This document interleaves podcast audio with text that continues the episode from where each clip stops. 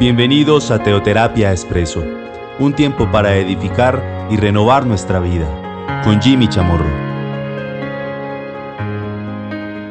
Un buen día para todos, bienvenidos a Teoterapia Expreso, nuestro espacio de cada domingo, nuestra cápsula semanal.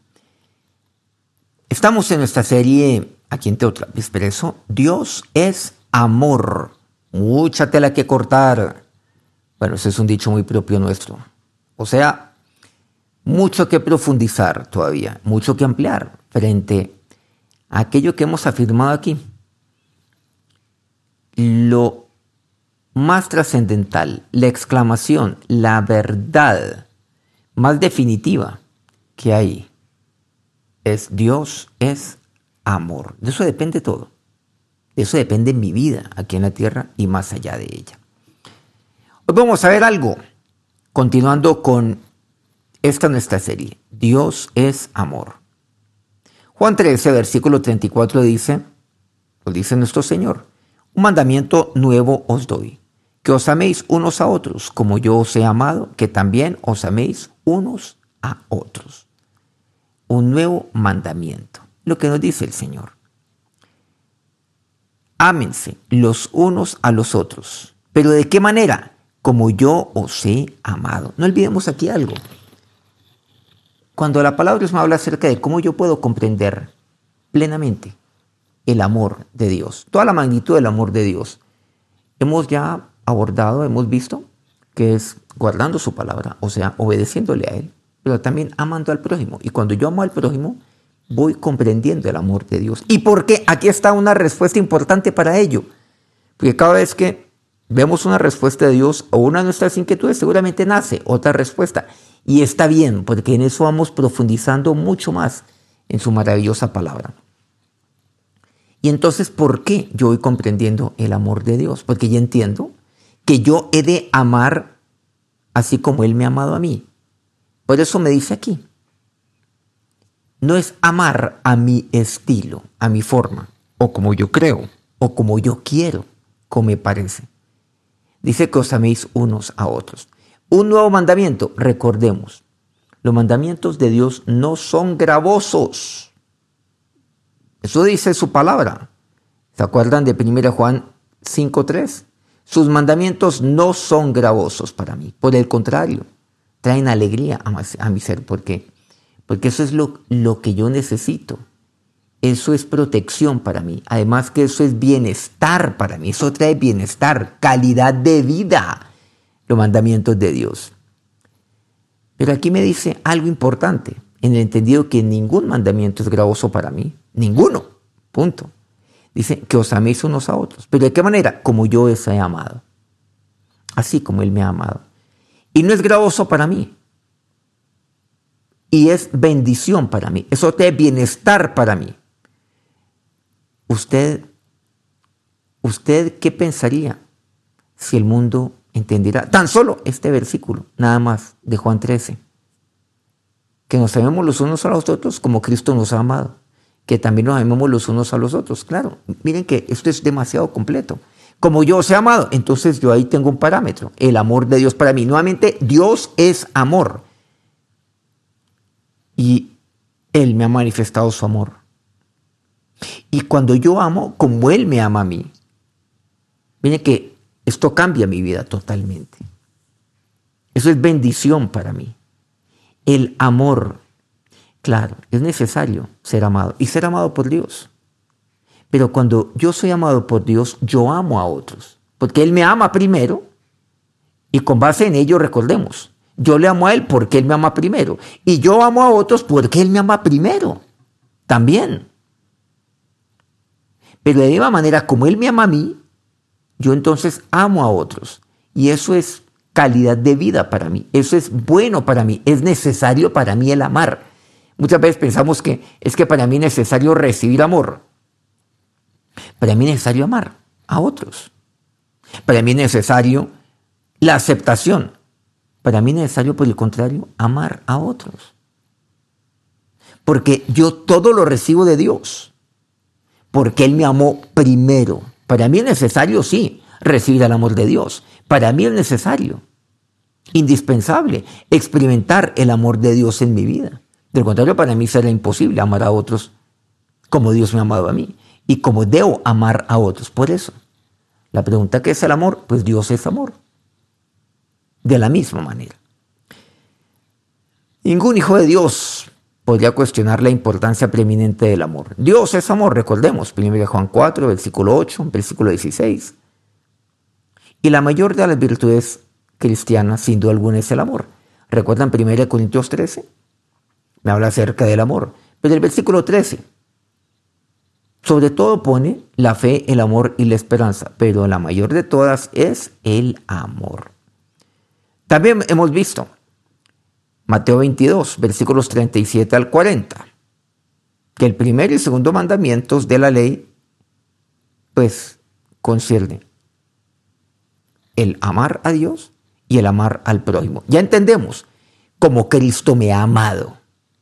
Entonces miren que cuando Cristo viene, yo ya entiendo el amor de Dios.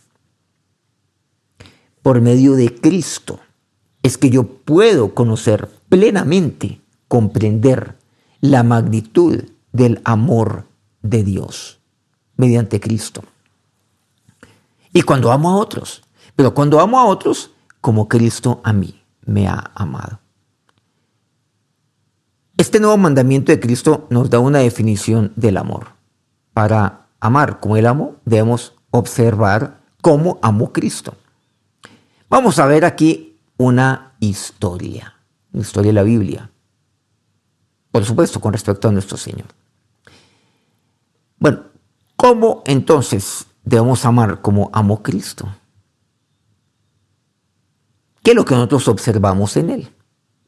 Lo primero es que su amor no fue efímero, o sea, no fue pasajero, como lo es el amor aquí en la tierra, que es efímero. Uno ama, unos aman a los otros, pero ese es efímero. Y efímero puede ser un segundo como puede ser 30 o 40 años. Todo eso es efímero. Aquí vemos en Juan 13 la historia del lavamiento de pies de los discípulos. Jesús lava los pies de los discípulos. Vamos a leer algunos apartes de este pasaje. Dice, antes de la fiesta de la Pascua, sabiendo Jesús que su hora había llegado, para que pasase de este mundo al Padre como había amado a los suyos que estaban en el mundo, los amó hasta el fin. En Juan 13 ya estamos avanzando en el tema de, del ministerio del Señor, ya culminando su ministerio. Por supuesto que culmina en la cruz y en la resurrección.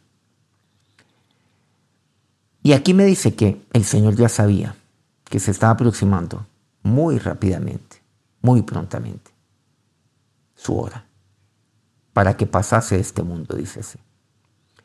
Pero ¿qué dice? Que los amó hasta el fin. Eso es amor. Amar hasta el fin. Entonces, para yo poder amar a otros, como Cristo me amó, yo he de amar hasta el fin. Eso me dice, duro, claro. Amar hasta el fin. Es una decisión. Los amó hasta el fin. Y amó a los suyos. Como había amado a los suyos que estaban en el mundo. Y Él nos ama hoy. Él nos ama porque somos suyos y estamos en este mundo. Como Juan 17 lo expresa. El Hijo orándole al Padre. Por usted y por mí. No solamente te pido por esto, sino por los que han de creer en ellos por la palabra, pues, de, los que han de creer en mí por la palabra de ellos. O sea, ustedes y yo. El Señor nos amó también y nos ama hasta el fin. Entonces, ¿cómo amar? Como Cristo ama, comprendiendo que el amor no es efímero, el del Señor. Versículo 2 dice, y cuando cenaban, como el diablo ya había puesto en el corazón de Judas Iscariote, hijo de Simón, que le entregase, luego el versículo 4. O sea, aquí resaltamos algo, que ya, ya el corazón de Judas estaba totalmente envenenado para que fuera entregado. Y el Señor ya sabía que su hora había llegado, estaba llegando. Y que iba a ser entregado. Y él sabía exactamente quién era. Bueno, eso lo comprendemos claramente en este pasaje. Y que era Judas. Versículo cuarto. Se levantó de la cena, estaban cenando. Se levantó de la cena y se quitó su manto. Y tomando una toalla, se la ciñó. Versículo 5. Luego puso agua en un lebrillo y comenzó a lavar los pies de los discípulos y a enjugarlos con la toalla con que estaba ceñido. Comenzó a lavar los pies de los discípulos. Después de cenar. Y ahí en la cena, él sabía que su hora había llegado. Él sabía que lo iban a entregar y que uno de los que estaba a su mesa lo iba a entregar. Pero él los amó hasta el fin. ¿A quiénes amó hasta el fin? ¿A los once? O sea, amó a los doce con excepción de uno. No. Esto es algo que hay que resaltar de este pasaje. Porque el amor de Dios no es efímero. Porque él amaba a Judas. Fue su discípulo. Después, Judas lo entregaría. ¿Lo dejaría de amar? No lo dejó nunca de amar. Lo amó también a él hasta el fin. Judas tomó una decisión. Y luego dice el versículo 13, ya saltando todo esto. Después de cenar, después de lavar los pies de los doce discípulos, él lavó los pies de los doce. No hay excepción. Incluso lavó los pies de aquel que le entregaría. ¿Se acuerdan que Pedro dice, se cuando dice, no, no, no, ¿cómo así me lavas los pies? Yo, yo he de lavar los tuyos. No, tú no lo comprendes ahora, le dice el Señor. Pero él lavó los pies también de Judas, de aquel que le entregaría, para, para que fuese, para que fuese muerto. Eso es amar hasta el fin. Y habiendo dicho esto, y se conmovió en espíritu y declaró y dijo, de cierto, de cierto os digo, que uno de vosotros me va a entregar. Pero claro que eso, eso causa conmoción en el espíritu. Se conmovió el Señor. Por supuesto, Jesucristo hombre. Uno de ustedes me va a entregar. Pero no lo hizo pensando en él, porque los amó hasta el fin. Por eso este pasaje hay que mirarlo aquí. Y qué bueno que podemos tocarlo aquí en este espacio. Porque esto es un pasaje del amor. Juan 13. Un pasaje profundo del amor, conmovedor. Usando este término que el Señor se conmovió. Pues esto, esto a mí me lleva a conmoverme y me conmueve profundamente. Que uno tiene que detenerse aquí, porque es demasiado conmovedor. ¿Saben que uno estaba pensando en eso? Es como cuando hoy es que usted me va a traicionar, es que usted ha hablado mal de mí, es que usted está hablando a mis espaldas, es que usted esto y lo otro. Es que usted actuó de otra manera distinta a como dijo que lo hiciera. Bueno, tantas cosas, tantas maneras, tantas maneras como nosotros nos expresamos los unos a los otros cuando nos sentimos engañados, estafados, traicionados, usados. Pero ¿quién como el Señor. Lo suyo y lo mío no es nada. A veces uno se fija en esto y uno dice, uy, no, terrible lo que me está pasando. Pero cuando uno esto, yo me conmuevo. ¿Y qué me dice aquí este pasaje? De cierto, es cierto, uno de vosotros me va a entregar. Uno de ustedes. ¿Pero por qué? Porque los amo hasta el fin. Inclusive a Judas lo amó hasta el fin. Y a pesar de amarlo hasta el fin, Judas le entregaría. Ya estaba envenenado. Ya. Le entregaría a él. Judas, aquel que fue sobornado, que aceptó el soborno. Aquel Judas que dio un beso en la mejilla. Aquel que le entregaría este mismo Judas, y eso conmueve al Señor. Y Señor le conmueve. Le conmueve cuando alguien está en los caminos del Señor y luego se aparta de los caminos de Dios. Completamente. Al Señor le conmueve. Al Señor le conmueven aquellos que están perdidos sin Cristo, sin Él. Él no lo dice por Él. Ay, me parece terrible por mí que me entreguen después de todo lo que yo hice por usted. No, se conmueve. Porque Judas nunca entendió el amor del Señor. No entendió la magnitud del amor de Dios. No lo entendió. Primero, su amor no fue efímero, no fue pasajero. En segundo lugar, el mismo Señor Jesús definió el amor de esta manera. Juan 15, 13. Nadie tiene mayor amor que este, que uno ponga su vida por sus amigos. ¿El amor en qué consiste? En poner mi vida por mis amigos. O con esto, no significa que yo muera por ellos. Es que yo viva. Así como yo no, Dios no pide que yo muera para Él. Dios pide que yo viva para Él y por Él aquí en la tierra. Cosa difícil. Es más fácil morirse uno que vivir para Cristo.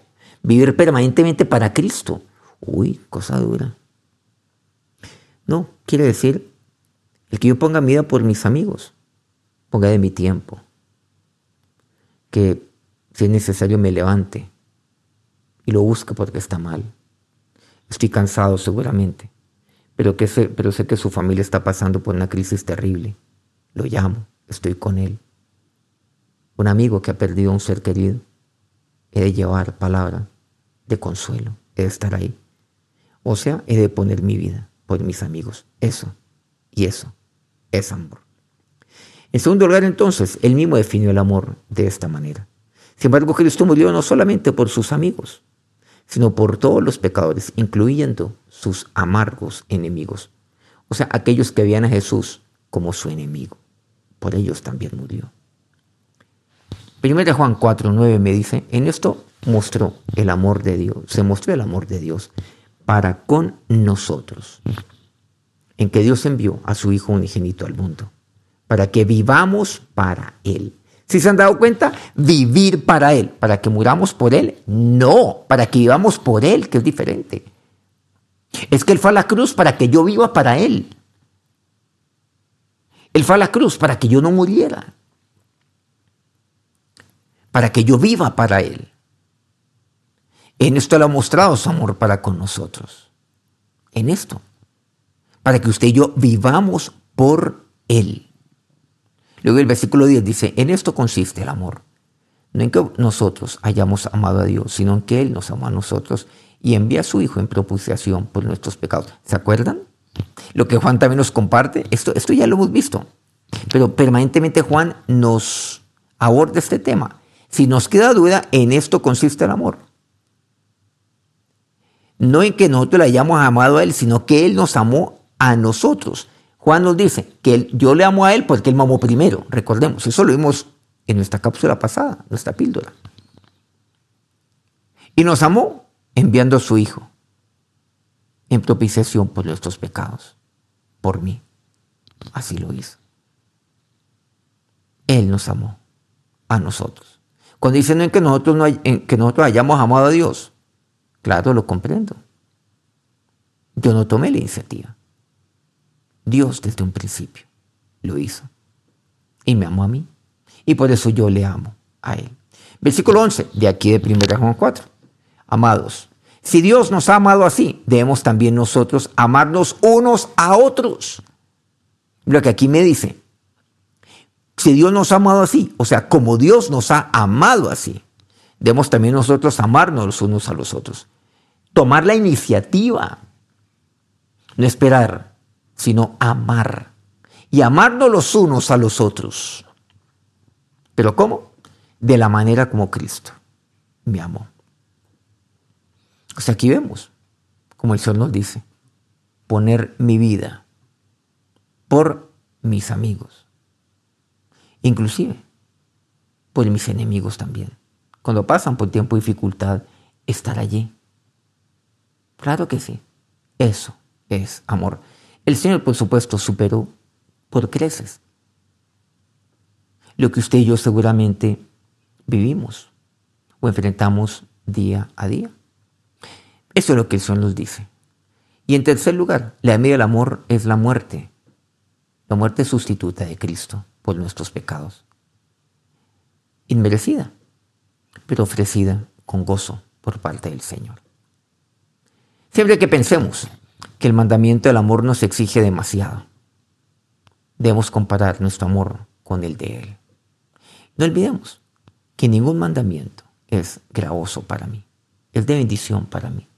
Siempre. Y cuando yo amo, eso es bendición para quién? Para la persona que es objeto de mi amor. Seguramente sí. Pero es bendición para mí. Cuando amo a otros. Cuando amo a, mis hermanos. Es bendición para mí. Claro que sí. Por eso yo necesito recibir siempre el amor de Dios en mi vida para poder dar. Yo jamás puedo dar de aquello que yo no reciba. Por eso la importancia de, de siempre estar en comunión con Dios, siempre recibir de Él, siempre alimentarme de Él, permanecer en Él. Y entonces Él permanece en mí. Claro, Él permanece en mí, siempre nutriéndome de lo que necesito. Necesito siempre amor, siempre. Y solamente así yo puedo dar. Según de Corintios 5, 14 al, al 15 me dice, frente a este punto, este tercer punto, porque el amor de Cristo nos constriñe pensando esto, que si uno murió por todos, luego todos murieron. Y por todos murió, para que los que vivan ya no vivan para sí, sino para aquel que murió y resucitó por ellos. El amor de Dios nos constriñe esto. Constreñir qué es? Es llevar a una persona a mantenerse dentro de los límites. Es eso. Y aquí no quiere decir el constreñir que es obligar, a lo cual nosotros pues nos pues asociamos este término. No. Lo que pasa es que es la mejor traducción que tenemos al español. Pero el amor de Cristo, el amor de Cristo, ese amor, que es la muerte sustituta de Cristo por mí, por mis pecados, nos constriña. O sea, me ubica, me ubica a decir un momentico, eh, ¿yo qué estoy pensando? Me lleva a mantenerme dentro de de la palabra de Dios, dentro de, del amor de Dios. Momentico, ¿yo qué estoy pensando? Si el amor de Cristo a mí no me constreñe, ¿qué me va a constreñir?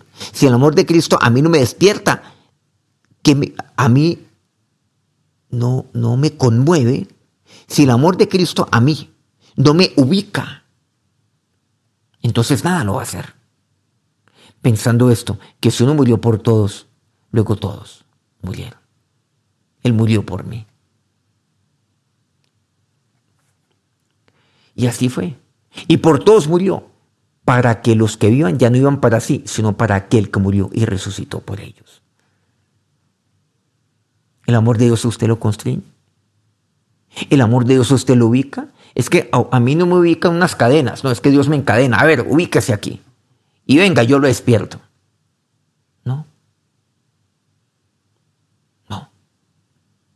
A mí que me constriñe el amor, nuevamente el amor. De la misma manera como yo le he recibido andar en Él, yo recibí a Cristo por fe, debo andar por fe. Yo recibí a Cristo porque Él me amó, debo andar en amor, debo amar a Dios, amar a mi prójimo de la misma manera como yo le recibí. Y eso siempre me tiene que constreñir, que Dios constriña cada corazón cada día. Que Dios constriña su vida siempre. Cuando usted duda acerca del amor de Dios y cuando usted duda acerca del amar a otros, que el amor de Cristo lo constriña allí, lo ubique, lo levante. Incluso el amor de Cristo, hasta como algo curioso, a, mí hasta me, me, reprende el amor de Cristo. ¿Cómo puede el amor reprenderme? Claro que sí, porque me pone a mí a, a pensar. Uy, ¿yo qué estoy pensando?